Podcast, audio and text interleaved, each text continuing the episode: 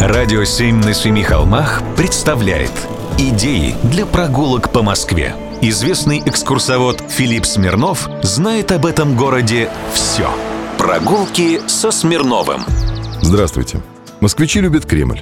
Многие даже наизусть знают названия башен, истории с ними связанные, знают размах крыльев кремлевских звезд и даже когда эти звезды были установлены. Ну и прочие забавные факты.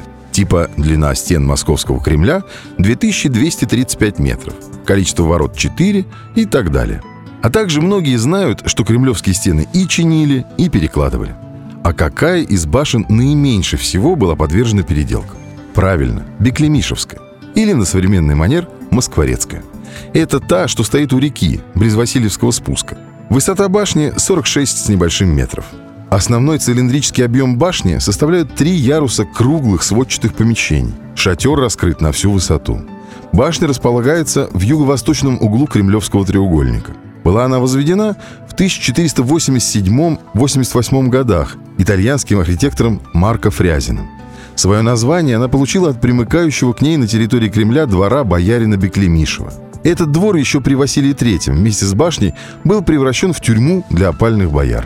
Современное название башни связано с названием расположенного рядом Большого Москворецкого моста.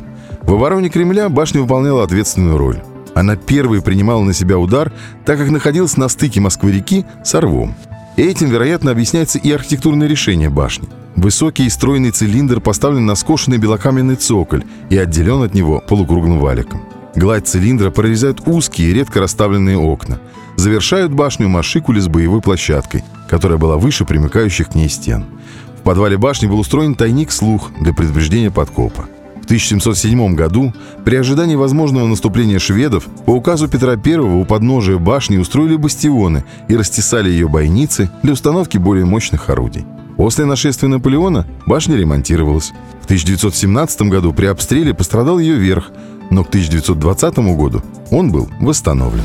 Прогулки со Смирновым. Читайте на сайте radio7.ru. Слушайте каждые пятницу, субботу и воскресенье в эфире «Радио 7» на Семи холмах.